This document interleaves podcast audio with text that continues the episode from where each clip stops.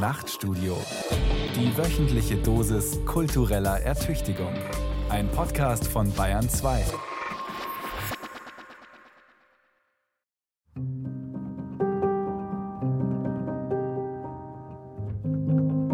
Ich kann da voll in das Lob des Alltags einstimmen, weil ich finde, dass der Alltag zu Unrecht immer als langweilig äh, verschrien ist. Er ist eigentlich was ganz Wertvolles, aber das finde ich merkt man nur, wenn man ja, längere Zeit mal aus dem Alltag herausgefallen ist, was jetzt durch die Corona-Pandemie vielen passiert ist.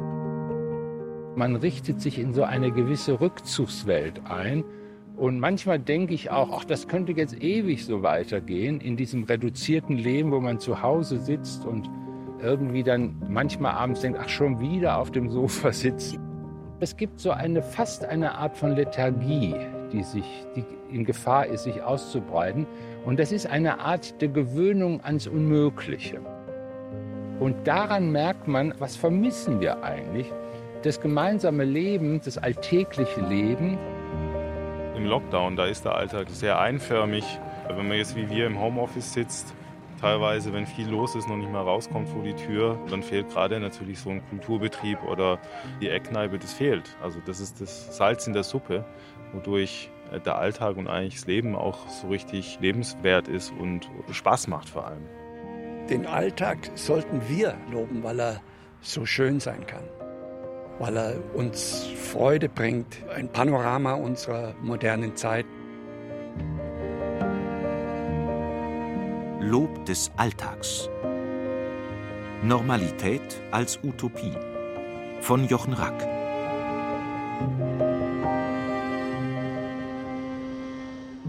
Jeder kennt ihn, aber meist ist er uns nicht der Rede wert. Der Alltag. Man verlässt morgens das Haus, fährt mit dem Zug, Auto oder Rad zur Arbeit. Die Kinder laufen in die Schule, in den Kindergarten. Überall sind die Straßen belebt.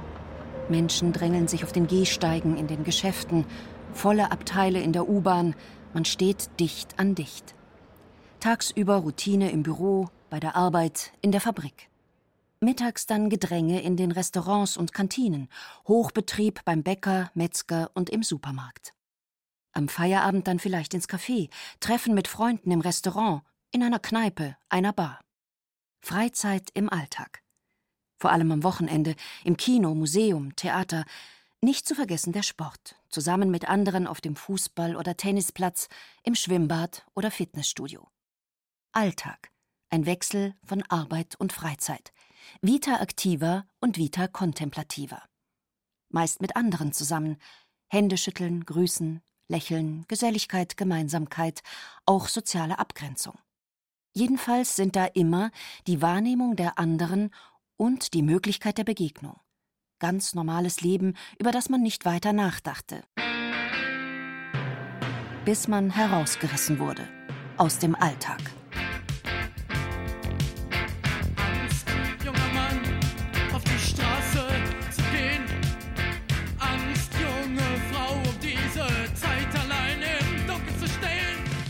Denn es kam die Pandemie mit Risiken und Nebenwirkungen. Die plötzliche Unterbrechung des Alltags war und ist ein Schock.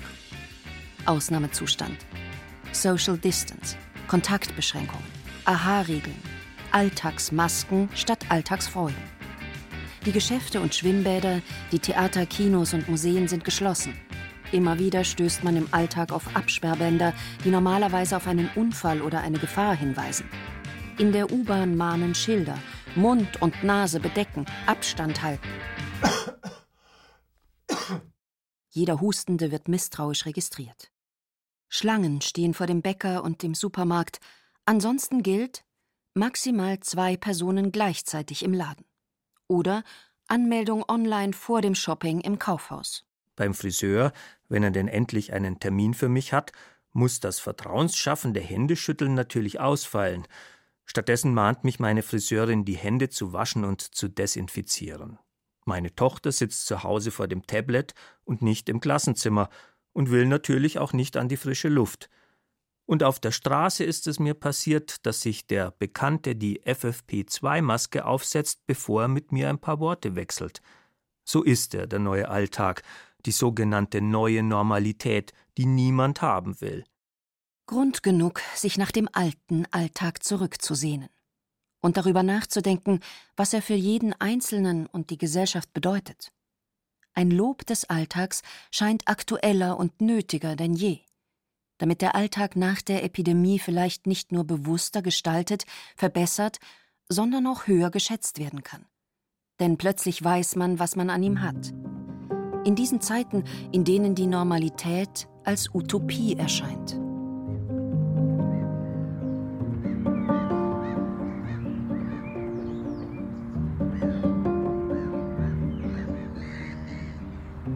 Ich stehe jetzt hier mit Heinz Bude, dem Soziologen, am Ufer des Weißen Sees in Berlin. Es ist ein Teil seines Alltags, dass er hier um diesen See herumspaziert. Es ist auch so, dass in diesem Park, der mit diesem See verbunden ist, viele Spaziergänger unterwegs sind, die hier ihren Alltag gestalten. Allerdings ähm, ist es nicht ganz selbstverständlich, diesen Alltag auch so verbringen zu können, denn wir haben in den Corona-Zeiten erlebt, dass Parks zum Teil gesperrt waren oder zumindest der Zugang reglementiert war. Es ist jetzt hier auch so, dass vorne dieses kleine Café und Restaurant, genannt Milchhäuschen, noch geschlossen ist. Das heißt also, der Alltag ist hier immer noch eingeschränkt nur möglich. Deshalb ist es eine gute Gelegenheit und Atmosphäre hier, den Soziologen auch zu fragen nach dem, was der Begriff des Alltags eigentlich in der Soziologie für eine Rolle spielt und wie er definiert ist. Alltag heißt zunächst einmal das alltägliche Leben und der Begriff ist in der Soziologie in den 70er Jahren des letzten Jahrhunderts nochmal sehr, sehr wichtig geworden weil es maßgebliche Soziologen gegeben hat, die mit guten Gründen dargelegt haben, dass der Alltag eigentlich die Wirklichkeit der Gesellschaft ist. Also wenn man so will, wenn man verstehen will, wie gesellschaftlichen ticken, dann muss man sich das alltägliche Leben der Leute anschauen und nicht so schnell über Normen reden oder gar über Werte, sondern zu sagen, was sind die Praktiken, die tagtäglich hervorgebracht werden, wie man in dieser Sprache dann sagte. Also was tun die Leute, wenn sie so wollen, um, um über die Zeit zu kommen? Was tun sie aber auch, wenn sie arbeiten gehen? Was tun sie, wenn sie sich in der Straßenbahn befinden? Und diese Art der Selbstverständlichkeit des sich aufeinander Beziehens, der Selbstverständlichkeit der Abgrenzung, der Selbstverständlichkeit auch von Reservationen, die man im Alltag gegenüber Menschen deutlich macht, seinen Mitmenschen. Das ist eigentlich die Realität der Gesellschaft. Wenn es keinen gemeinsamen, geteilten Alltag mehr gibt, zerfallen dann auch die Strukturen der Gesellschaft? Je länger der Alltag suspendiert ist, desto größer die Gefahr, dass das Zusammenleben kriselt. Dann sprechen Corona-Leugner von Diktatur, weil sie sich virologisch begründeten Restriktionen des Alltags fügen müssen. Dann gibt es Proteste, weil Menschen den Sinn von Ausgangssperren, die das gesellige Leben unterbinden, nicht einsehen. Dann entstehen Einsamkeit, Depressionen, Burnout. Denn der Mensch ist kein Einzelgänger, sondern auf das Mitsein mit anderen verwiesen und angewiesen. Ich glaube sogar, dass für die allermeisten, wenn man sich mal genau überlegt, was vermisst man am meisten, ich würde es nennen, das gemeinsame Leben ist. Das gemeinsame Leben, das alltägliche Leben ist interessanterweise ein Leben, was mit der Unterscheidung zwischen privat und öffentlich nicht gut erfasst wird. Wenn Sie beispielsweise denken an Nachbarschaften, Sie unterhalten mit manchen Nachbarn Grußverhältnisse, mit denen Sie noch nie gesprochen haben. Und es gibt auch Leute, die grüßen Sie nicht mal in der Nachbarschaft, aber Sie wissen, dass die da sind. Und Sie haben das Gefühl, einer gewissen Distanz, aber auch einer gewissen Nähefähigkeit. Und ihnen fällt auch auf, wenn eine bestimmte Person plötzlich nicht mehr zu sehen ist. Man denkt, hm, ist sie gestorben, ist sie weggezogen, was ist eigentlich los? Und diese Fragen zeigen eine ganz eigentümliche Anteilnahme an unserer Mitwelt. Und diese Situation der relativ anonymen, aber gleichwohl intensiven Anteilnahme, dieses der Vergewisserung des eigenen Lebens an dem Leben der anderen, ohne dass das groß thematisch wird. Das, glaube ich, ist das, was wir vor allem vermissen und damit auch eine gewisse Stärkung unseres persönlichen Lebens durch das Mitsein in anderen als einen Verlust erleben. Das Mitsein, das Heinz Bude lobt, war freilich bei den Philosophen und Soziologen nicht immer sehr gut angesehen. Martin Heidegger zum Beispiel sah im Mitsein die Gefahr des Selbstverlustes. Das Dasein steht als alltägliches Miteinandersein in der Botmäßigkeit des anderen. Das Mann schreibt die Seinsart der Alltäglichkeit vor. Das heißt, im alltäglichen Dasein ist der Otto Normalbürger für Martin Heidegger, den Hüttenbewohner von Tottnauberg, ein bloß uneigentlicher Durchschnittsmensch. Die genannte Tendenz des Mitseins gründet darin, dass das Miteinandersein als solches die Durchschnittlichkeit besorgt.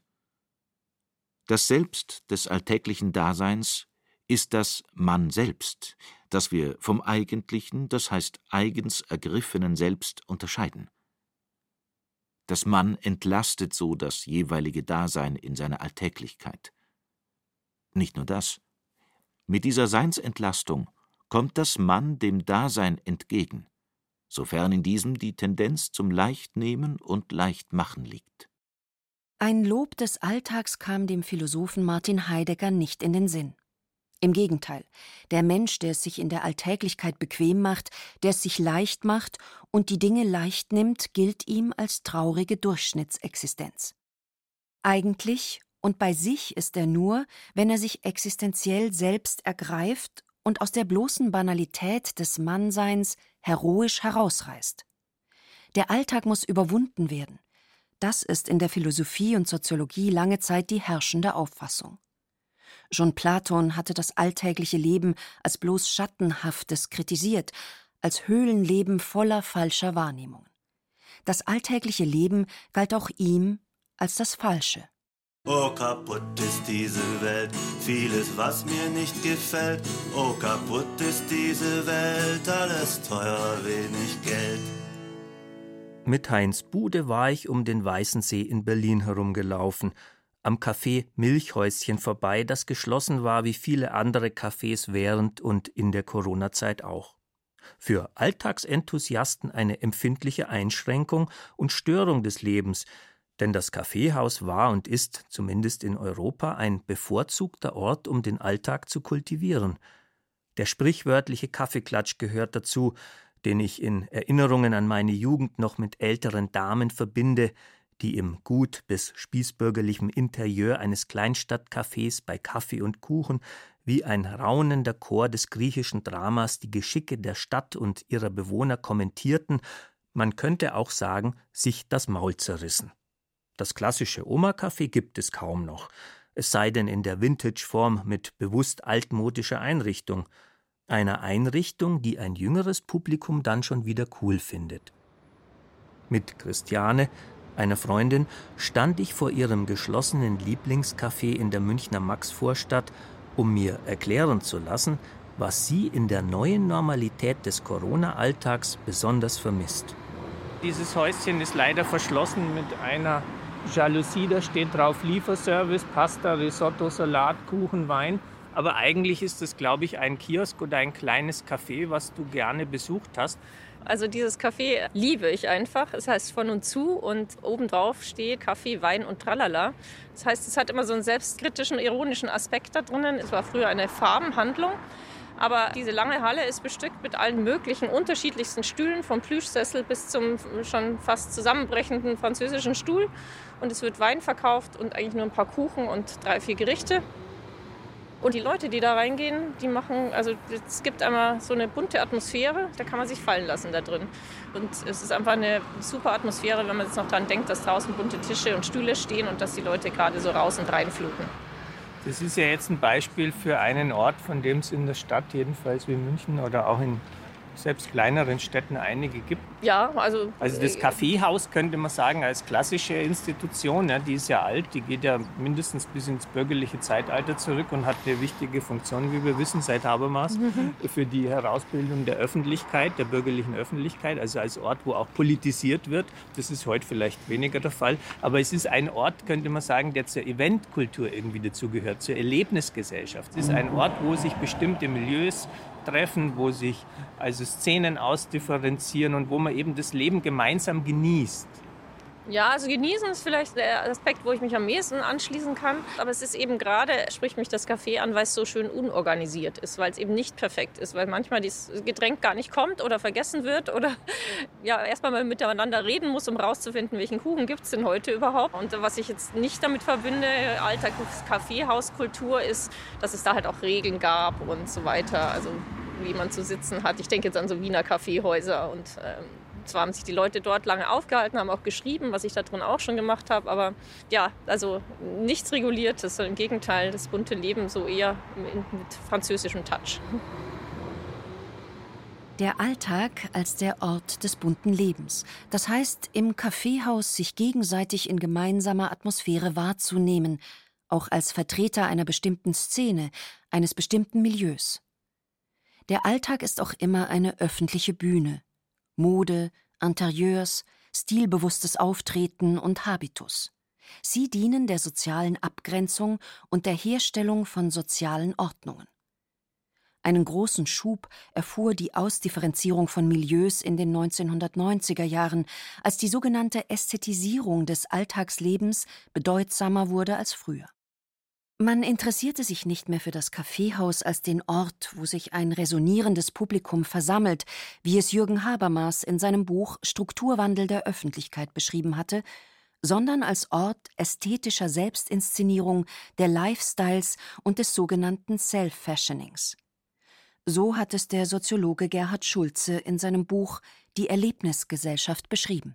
Das Erleben des Lebens rückt ins Zentrum.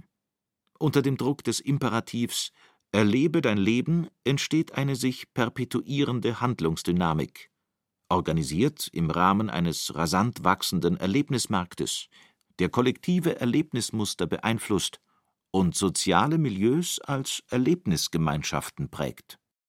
Kaffeehäuser, Kneipen, Bars, Clubs, Restaurants.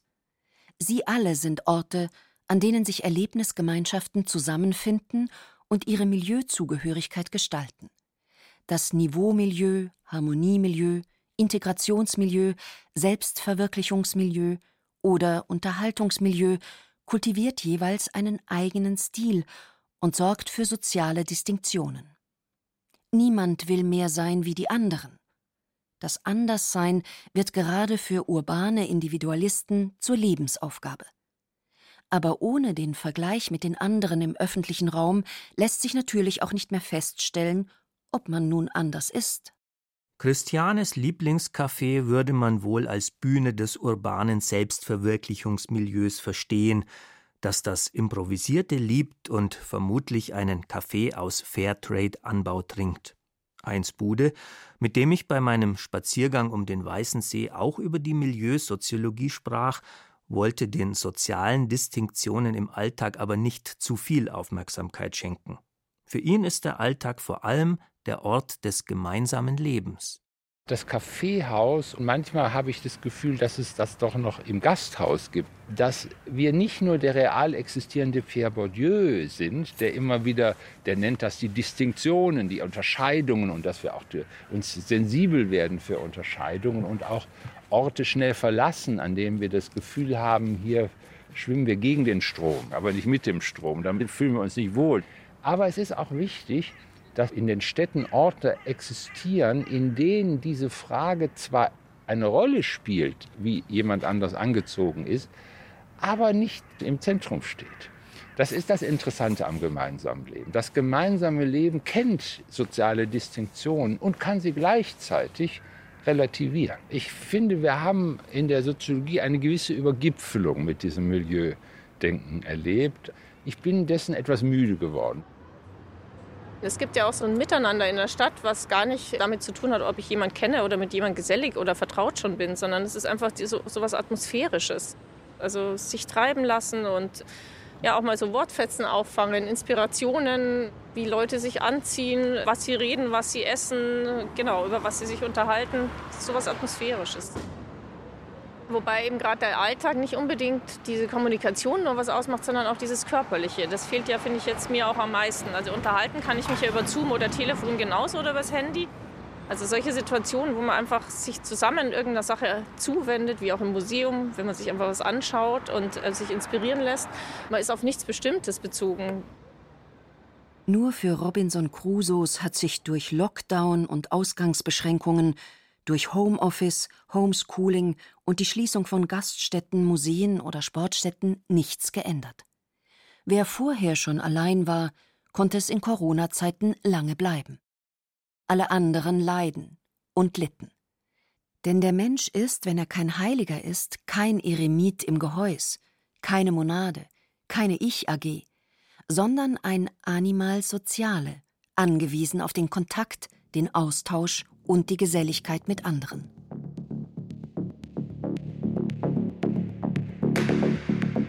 Ich stehe jetzt hier mit meinen Freunden David und Gudrun am Eingang zu einer Partyzone, kann man vielleicht sagen. Wir sind also jetzt am Bahnwärter Thiel. Ja, mehreres. Also Vergnügungsstätte, Partyzone ähm, trifft schon ganz gut. Kulturstätte vielleicht auch im weitesten Sinne. Also es ist, es ist mehr als nur ein Musik- oder Techno-Club oder ein Club für elektronische Musik. Es ist, glaube ich, auch eine Begegnungsstätte. Da gibt es auch Ateliers für Künstler und ich würde es mal als interkulturelle, multifunktionale Begegnungsstätte bezeichnen. Ja, also romantische Erinnerungen habe ich schon in gewissermaßen.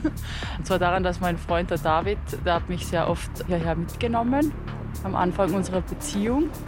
Und wir haben da sehr vieles erlebt, von langen Partynächten bis hin zu netten Nachmittagen, bis hin zu, was war das alles, Song Contests. Also eine sehr bunte Mischung.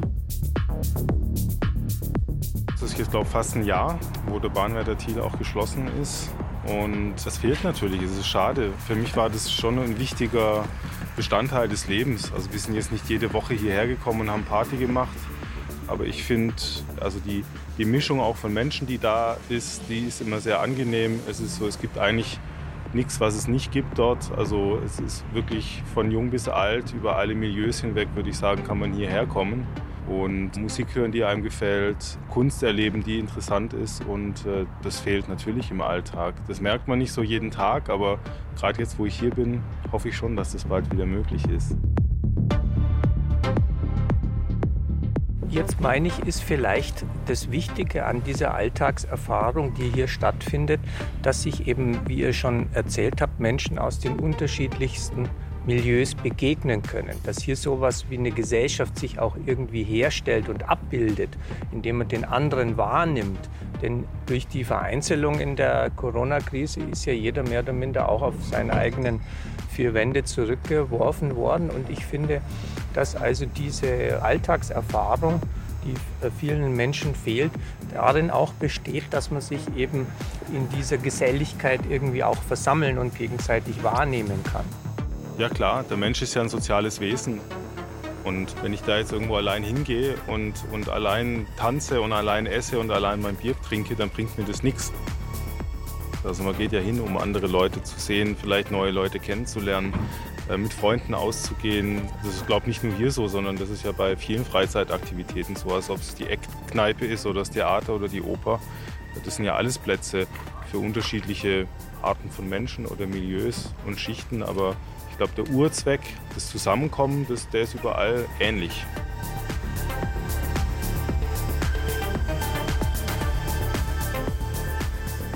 David und Gudrun genießen ihren Freizeitalltag in der Party- und Eventzone am Bahnwärter Thiel im Münchner Schlachthofviertel. Aber der gesellige Alltag der Spaß- und Feierkultur hatte nicht immer den besten Ruf. Der Kulturphilosoph Theodor W. Adorno, der in der langen Reihe der Kritiker des Alltags von Platon bis Heidegger steht, hätte sich auf dem Feiergelände vermutlich nicht wohlgefühlt.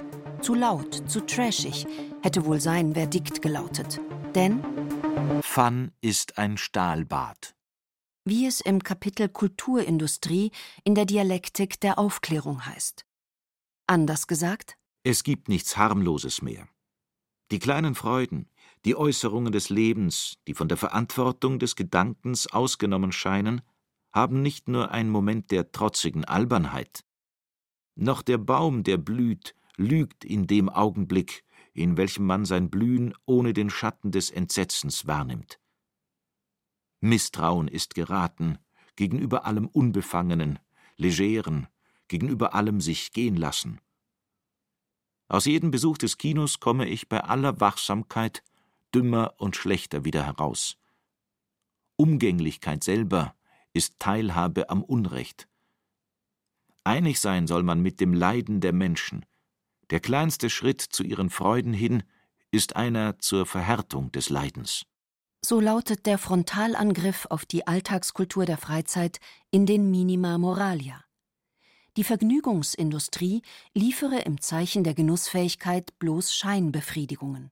Ein gerader Weg führt vom Evangelium der Lebensfreude zur Errichtung von Menschenschlachthäusern, so weit hinten in Polen, dass jeder der eigenen Volksgenossen sich einreden kann, er höre die Schmerzensschreie nicht.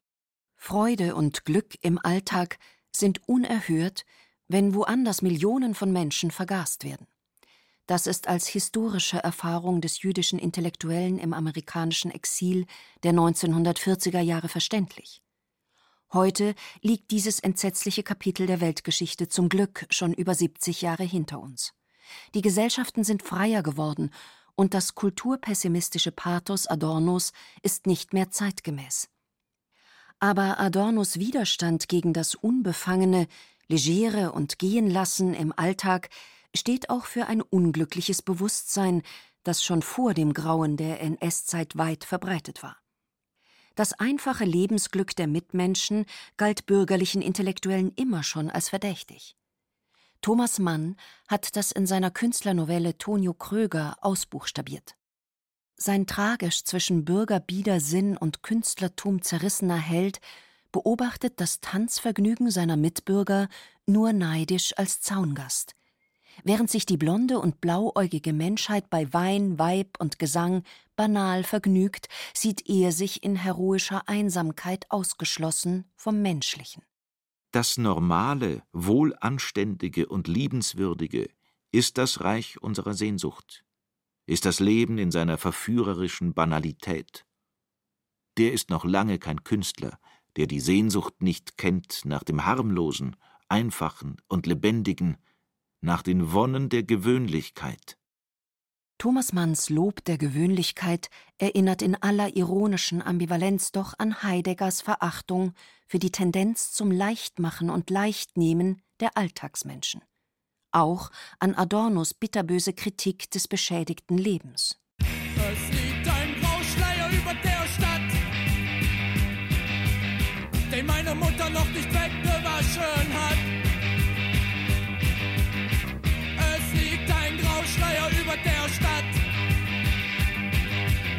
Den meine Mutter noch nicht weggewaschen hat. In jüngeren Jahren schien mir Adornos Metaphysik der Verzweiflung sehr einleuchtend, und Thomas Manns heroisches Künstleraußenseitertum war mir nicht fremd. Ein Lob des Alltags wäre mir damals nicht in den Sinn gekommen was vielleicht nicht ganz unverständlich ist, wenn man an die 1980er Jahre denkt, die unter dem Motto No Future standen. Waldsterben, Atomkriegsgefahr, Anti-Atomkraftbewegung und Angst vor dem Überwachungsstaat aller Orwell 1984. Während meine Schulkameraden sich auf dem Fußballplatz, in den Diskotheken oder Kneipen den Wonnen der Gewöhnlichkeit hingaben, folgte ich Adornos Diktum es gibt kein richtiges Leben im Falschen. Der Alltag im jugendlichen Protestsinn verstanden, war mit Adorno gesprochen der totale Verblendungszusammenhang. Er war laut Karl Marx entfremdet, laut Herbert Marcuse eindimensional oder mit Christa Wolfs Formulierung verkehrt. Ich würde das auch unterschreiben. Es gibt die trügerische Idylle des Alltags. Es ist so quasi die Idee, ach, es ist alles nicht so schlimm und es wird schon alles wieder werden. Das ist natürlich etwas Gefährliches und es kann auch etwas Lügnerisches haben. Es kann auch etwas falsch Beruhigendes haben. Es kann auch etwas darüber hinweggehendes haben. Wir haben das in der Bundesrepublik lange Zeit, für die 50er Jahre ist das diskutiert worden. Hermann Lübbe hat den schönen Begriff des kommunikativen Beschweigens über den Nationalsozialismus und den Völkermord in die Debatte gebracht. Der Alltag ist auch eine gewisse Zone des Phlegmatismus. Und der Phlegmatismus kann auch was Mörderisches haben, weil man dann sagt, ach, das interessiert mich jetzt gerade nicht und ich muss auf mein Leben leben. Was kann mich das, das Leiden in der Welt kümmern? Ich stehe jetzt hier mit meinem Freund Klaus vor einem Fußballfeld, auf dem er regelmäßig trainiert und einen Teil seines Alltags verbringt. Ich habe eine Leidenschaft, das ist der Fußball, der mich im Alltag auch beeinflusst. Der Alltag des Fußballs ist die Freude bei Toren und die Enttäuschung bei Niederlagen. Die Leidenschaft und Umarmung bei gewonnenen Spielen und die Tristessa bei Niederlagen. Die von der Bundesliga über die Champions League bis zu unseren Amateurvereinen das Gleiche ist. Fußball ist ein besonderes Medium, Gefühle auszuleben. Kampf um Raum, Wettbewerb auf einem Platz, empathische Gefühle, das heißt das Gefühl zueinander, die Solidarität auf dem Platz, neben dem Platz zueinander. Das ist äh, der Alltag im Sport. Ja. Und das trägt sich auch fort auf den Alltag im Erwerbsleben. Wenn jemand sportlich erfolgreich ist, der geht, wenn äh, das Spiel am Freitag ist, der geht mit großer Sicherheit am Montag vergnügt in die Arbeit. Das ist, denke ich, das große Vergnügen unseres sportlichen Alltags. Das Schöne ist halt daran, dass man den Alltag selber genießen kann, wenn man in Rente ist. Das Schöne an unserer kleinen Welt, dass wir so viele Jugendliche haben, Kinder. Also wir haben 32 Jugendmannschaften haben wir da. Wir haben ein Vereinsleben, wo man sich noch treffen kann am Vereinsheim. Und das geht uns alle natürlich momentan mit dem Corona schwer ab, weil wir das gewohnt sind, das, das Gesellschaftliche, das Miteinander und so. Das ist halt jetzt halt jeder einmal auf sich selber erst einmal bedacht und das ist halt jetzt momentan halt schlecht, dass wir das nicht weiter genießen können. Ich habe einige Zeit in Liverpool und Manchester gearbeitet. Gell? Dann, ich war dort auf dem Fußball. Das der Spieltag. Der fing, ich würde sagen, um 11, um 10 Uhr an. Dann sind wir losmarschiert und sind dort in die Pubs, die auf dem Weg zum Stadion waren. Also der Spieltag in England war ein ganzer Spieltag, also von 10 bis 22 Uhr. Insofern war das nicht nur punktuell das Spiel, sondern das ging von früh bis Nachmittag über die Aufstellung, über die, was gibt's ein neues Bier oder den neuen Trainer oder der Spieler wird abgeworben. Der Alltag an diesem Spieltag, der war geprägt nur von dem Spiel. Und ähnlich wird es hier auch sein in, vielleicht in Dortmund oder bei Bayern, ich weiß nicht. Die, viele fahren da, da Nachmittag, wenn das Spiel Nachmittag halb vier ist, fahren die schon um zwölf hinauf ins Stadion. Die Fanclubs, wenn man da schaut, wo die überall noch mit den Bussen anreisen, das ist ein Wahnsinn.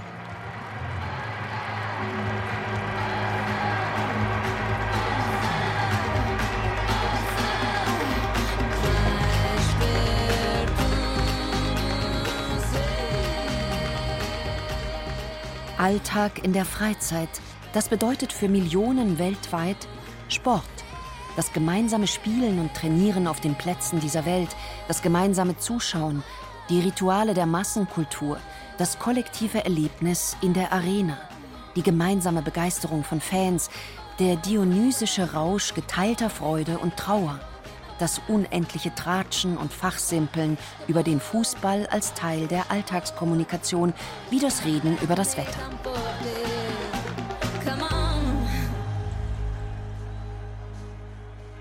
Der solipsistische Heimtrainer, für den nicht zufällig in Corona-Zeiten so viel Reklame gemacht wurde, kann das gesellige Treiben mit anderen auf den Sportplätzen dieser Welt nicht ersetzen. Heinz Bude würde gern hören, was mein Freund und Fußballenthusiast Klaus und der Platzwart des SV Waldperlach über den Fußball sagen. Er stiftet Gemeinschaft, schafft einen Raum, in dem Konkurrenz und Solidarität in Ausgleich gebracht werden, eine rituelle Einübung ins gemeinsame Leben. So ist der Fußball auch ein schönes Beispiel für einen Mythos des Alltags, wie ihn Roland Barth in den 50er Jahren beschrieben hatte. Das Buch verfolgt zwei Ziele. Einerseits das einer Ideologiekritik, die sich auf die Sprache der sogenannten Massenkultur richtet. andererseits das einer ersten semiologischen Demontage dieser Sprache. Das ist übrigens eine ganz, ganz wichtige Erweiterung der Theorie des Alltags gewesen, Barth, die ganze Linie. Also die Reichhaltigkeit des Alltags zu beschreiben, die semiologischen, den semiologischen Reichtum des Alltags. Also dass man an den Autos sehen kann, an heute, an welche Art von Fahrrädern es gibt, welche unterschiedlichen Fahrräder und was für Botschaften in diesen unterschiedlichen Fahrrädern drinstecken. Eine sehr interessante Sache. Also der auf, aufschließbare Alltag als ein Feld alltäglicher Forschung sozusagen, als ein, ein, eine Welt von lauter Zeichen, der Alltag eine Zeichenwelt.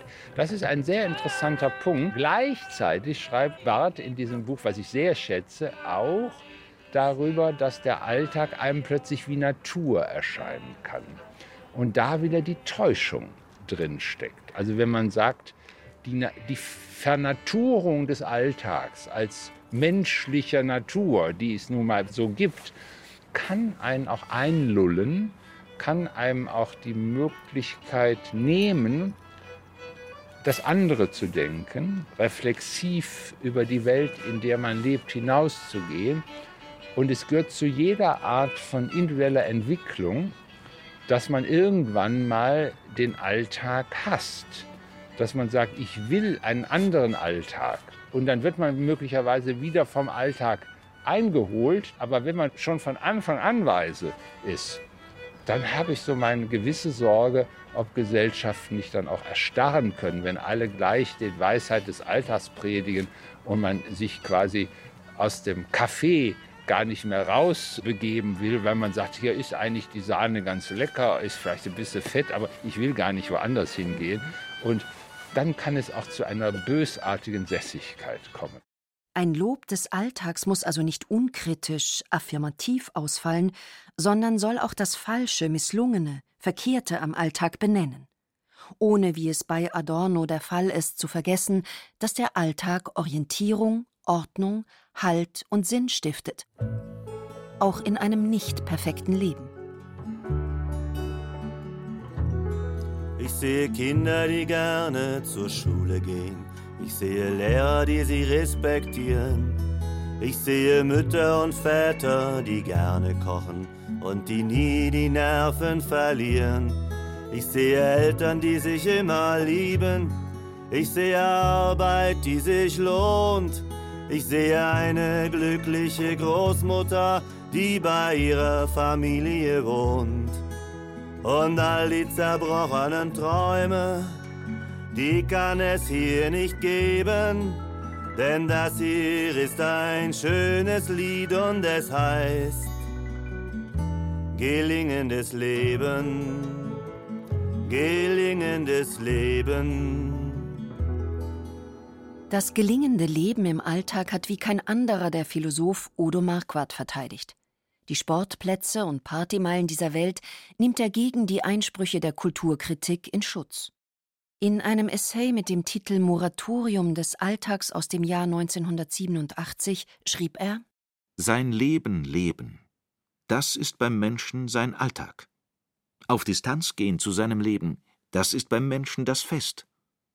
So gehört das Fest zur Lebensexzentrizität des Menschen, als eine Art Aussetzung, Unterbrechung des Alltags, als eine Art Moratorium des Alltags. Odo Marquardt möchte den Alltag durch Festlichkeit kultivieren, nicht ihn aushebeln und abschaffen, wie es die Revolutionäre und Avantgardisten unterschiedlichster ideologischer Spielarten im 20. Jahrhundert im Sinn hatten.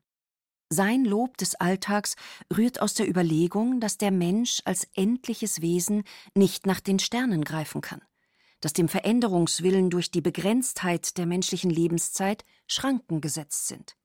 Vita brevis, das Leben ist kurz. Wir haben nicht genug Zeit, um irgendwann in ferner Zukunft die beste aller Welten zu schaffen. Nein, wir müssen schon im Hier und Jetzt das Beste aus dem Leben machen.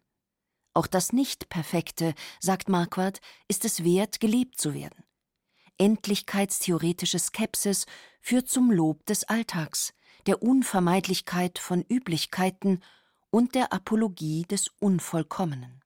Das Wahre ist das Halbe, sagt Marquardt ironisch gegen die hegelianische Überzeugung, Das Ganze ist das Wahre. Das ist gegen diejenigen gemünzt, die sich den Umsturz aller Üblichkeiten und die Suspension des Alltags durch den großen Ausnahmezustand auf die Fahnen geschrieben haben. Odo Marquardt schreibt in Reaktion auf die gesellschaftlichen Unruhen, die linken Revolten und Revolutionen im 20. Jahrhundert, die die Abschaffung der bürgerlichen Gesellschaft und des Kapitalismus zum Ziel hatten. Weil selbst noch die liberalste vorhandene Welt, die bürgerliche Welt, den Alltag hat, will man diese vorhandene Welt loswerden. Man soll aber bescheidener sein, meint Marquardt, und gegen die Faktizitätsvermiesung die Normalität verteidigen. Was auch Hans Magnus Enzensberger in den 80er Jahren unterstützte, als er in einem Aufsatz die ganz normalen Leute und das profane Volk gegen diejenigen auf der Aschenbahn der Avantgarde in Schutz nahm, die sich vorgenommen hatten, den Dutzend Menschen, dieses Gewohnheitstier, diesen trägen, stumpfen, stinknormalen Jedermann aus seinem Trott zu reißen. Die Vorliebe für den Gartenzwerg und für den Flipper, für die Kegelbahn und das Haschischpfeifchen, für Disco, Horoskop und Suzuki ist nicht, wie die Aufklärer glaubten, selbstverschuldete Unmündigkeit und planmäßige Verblödung wehrloser Massen. Nicht aus Versehen, weil sie es nicht besser wüsste, wendet sich die Mehrheit dem Aberglauben, dem Sport und der Unterhaltung zu, sondern mit voller Absicht. Die Normalität ist das kollektive Gedächtnis in seiner massivsten Form. Die Mehrheit hat sich mit ihrem Elefantengedächtnis wohl gemerkt, dass der Inhalt der rasenden Verwandlungen, die sie erlebt hat, oft genug katastrophal war.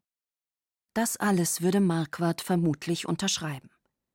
Statt eines radikalen Fortschrittsdenkens, das alle Verhältnisse umstürzen möchte, propagiert er eine ausbalancierte Lebensweise, die den Alltag durch Festlichkeit veredelt. Gegen die revolutionäre Abschaffung des Alltags setzt er die Kultur der Feste. Mehr Mut zum Alltag und mehr Mut zum Sonntag. Mehr Mut zum Alltag, das bedeutet, das Bedürfnis nach Entlastung vom Alltag, nach Moratorium des Alltags zu reduzieren, durch mehr Bereitschaft zum Alltag und zu ihrer Förderung, etwa durch das, was man Humanisierung der Arbeitswelt nennt. Mehr Mut zum Sonntag, das bedeutet, eine andere Entlastung vom Alltag zu suchen und zu pflegen. Das ist wichtig. Also die Dialektik, mit Max Weber geredet, ist immer die von Alltäglichkeit und Außeralltäglichkeit. Oder Dürkheim sagt immer, wir müssen das Heilige und das Profane, das sind immer Unterscheidungen, die es in jeder Gesellschaft gibt. Und das ist etwas, was quasi auch zum Alltag gehört. Zum Alltag gehört das Außeralltägliche. Das hat Marquardt auch wiederum im Sinn gehabt, mit der Festigkeit, mit dem Urlaub und so weiter. Und das ist natürlich eine ungeheure Möglichkeit, diesen Zusammenhang zwischen dem Alltäglichen und dem Außeralltäglichen zu denken.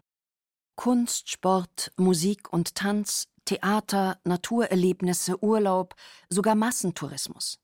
Sie alle nennt Odo Marquardt als Möglichkeitsräume für eine festliche Gestaltung des Alltags, die die Sehnsucht nach einer vollständigen Aufhebung kompensieren können. Das hört sich an wie für die Zeit der Epidemie geschrieben, in der wir all diese Entlastungen und Freuden entbehren mussten. Mehr Mut zum Alltag, das heißt heute zurück in die alte Normalität. Ich sehe Leute, die nie entlassen werden und Betriebe, die florieren. Ich sehe Jugendliche mit Ausbildungsplätzen, die Drogen ignorieren. Ich sehe ehemalige Junkies im Fitnessstudio. Ich sehe schmucke Häuschen im Grünen mit Carport und Gästeklo. Und all die zerbrochenen Träume, die kann es hier nicht geben.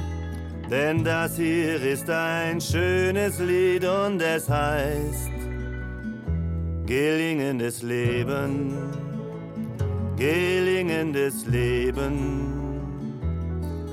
In gespannter Vorfreude auf ein Alltagsleben nach der Epidemie spazierte ich mit meinem Freund Anselm vom leider noch geschlossenen Münchner Nordbad, wo wir regelmäßig genussfreudige Tage mit unseren Kindern verbracht hatten, zum ebenso geschlossenen Lehnbachhaus, und weiter über den Königsplatz mit seiner fürs Publikum gesperrten Glyptothek und Antikensammlung.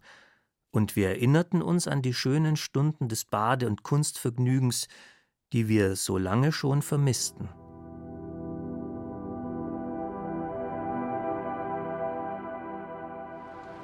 Wenn man jetzt hier am Königsplatz steht, direkt vorm Lehnbachhaus, Franz von Lehnbachs Villa, und auf den Platz guckt, der im frühen 19. Jahrhundert Ludwig I. gestaltet wurde, dann wird einem natürlich klar, München ist so eine unglaubliche Kulturstadt. Und was mich persönlich daran immer so reizt und so fasziniert, ist dieses jederzeit losgehen zu können und zu sagen, ich bleibe mal eine Stunde im Lehnbachhaus, ich gucke mir wieder mal die Bilder an. Ich gucke vielleicht mal nur in den Bookshop rein oder ich bin, was jetzt im Moment natürlich auch geschlossen ist, aus anderen Gründen, in der, Glyptothek, wo es ja auch dieses wunderbare kleine Café gibt, wo man im Innenhof sitzen kann. Diese absolut problemlose Zugänglichkeit von im Prinzip Weltkulturerbe schätzen rechts und links, wenn das so lange zu ist und in so einer Häufung hier natürlich nebeneinander steht, merkt man einfach, wie riesig die Lücken sind, die dann sich auftun und dass ein Leben ohne diese Dinge natürlich wirklich ein Rumpfleben nur noch ist. Gell? Also da würde ich sagen, ist dieser Alltagsbegriff wirklich ganz interessant, weil hier kann man ja mit Kultur auf einer alltäglichen Ebene so umgehen, dass man dieses Bereichernde dieser Dinge immer wieder neu spüren kann. Also sich mit der Blauer Reitersammlung oder mit den Beuys-Installationen immer mal wieder auch mit wechselnden Freunden und Gästen und wer gerade durch München kommt und einen Besuch äh, dahin zu begeben und immer wieder das auch selbst neu zu erleben, ohne dafür großen Aufwand betreiben zu müssen. Auch spontan oder mal zu sagen, was ist eigentlich im Haus der Kunst gerade? Komm, wir gehen mal eine Stunde hin. Das ist eine Sonntagnachmittagsbespaßung. Das ist einfach wunderbar. Und daran merkt man, auf welcher Ebene sich dieser Alltag in Städten wie München auch in den letzten Jahrzehnten bewegen konnte. Das ist sicherlich ein unglaubliches Privileg, einen Alltag zu leben, in dem die Dinge, die man sonst aus den Kunstbüchern kennt, äh, direkt vor dem eigenen Auge erscheinen. Äh, das ist einfach unglaublich, finde ich. Und dazu würde ich sagen, gehört, dass man also zwischen diesen Kulturtempeln dann auch flanieren kann, dass man dazwischen mal einkehren kann. Hier vielfach sind ja auch die kulinarischen Angebote verbunden schon mit den Museen heutzutage. Das gehört dazu. Also hier im Lehnbachhaus etwa, wir stehen jetzt hier vor dem geschlossenen Restaurant. Da spielt auch eine bestimmte Geselligkeit sich dann ab im Umfeld dieser kulturellen Tempel, die auch ganz wichtig zum Alltag dazugehört, wenn man sich in so einer Stadt bewegt. Es ist also ein Genuss, kann man sagen, sowohl im sublimierten Sinne als auch im konkreten kulinarischen Sinn, der mit so einem urbanen Alltag verbunden ist. Absolut. Also ich, ich meine, das ist das Schöne an den Münchner Museen und vergleichbaren Institutionen hier, dass die alle schöne Angebote haben, wo man Menschen treffen kann, wo man auch spürt, dass auch andere Leute andere Menschen treffen und man so ein bisschen spürt, das ist ein gewisser Lebensstil oder eine Alltagsgestaltung, die viele Leute genießen, die vielen Leuten gut tut und in der man sich auch sehr einig weiß dann eigentlich.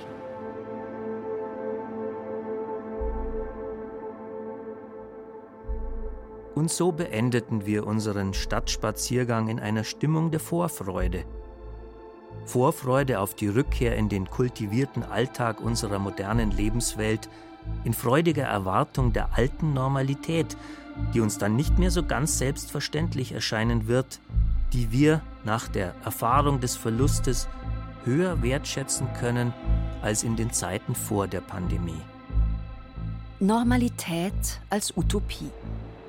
Das ist eine interessante Wendung nach dem epidemiologisch erzwungenen Moratorium des Alltags. Es ist an der Zeit, den Alltag zu loben, als festliche Gestaltung des Lebens im Sinne Odo Marquards und als Raum des gemeinsamen Lebens, wie ihn Heinz Bude beschreibt. Ein mit anderen geteilter Alltag als Möglichkeit gelebter Solidarität und gemeinsamer Lebensfreude. Da habe ich zu schätzen gelernt, was der Alltag ist. Also auch ein heilsamer Schutz, eine Routine, die einen auffängt, eine Routine, die einem auch Sinn gibt in gewisser Weise. Und wenn das bröckelt oder, oder porös wird, dann ist es auf Dauer wirklich äh, nicht lustig. Ich freue mich darauf, dass ich den nächsten James Bond im Kino sehen kann und nicht äh, ihn auf meinem Rechner gucken muss. Eigentlich ist es eine gute Zeit zur Besinnung und dass man sich da klar wird drüber, was mag man und was mag man nicht, was macht man gerne, was definiert den Alltag, was sind die positiven Dinge? Und vielleicht findet sich das eine oder andere, was man nach wie vor machen kann. Und diese eine Tätigkeit, die muss man halt dann umso mehr wertschätzen und loben.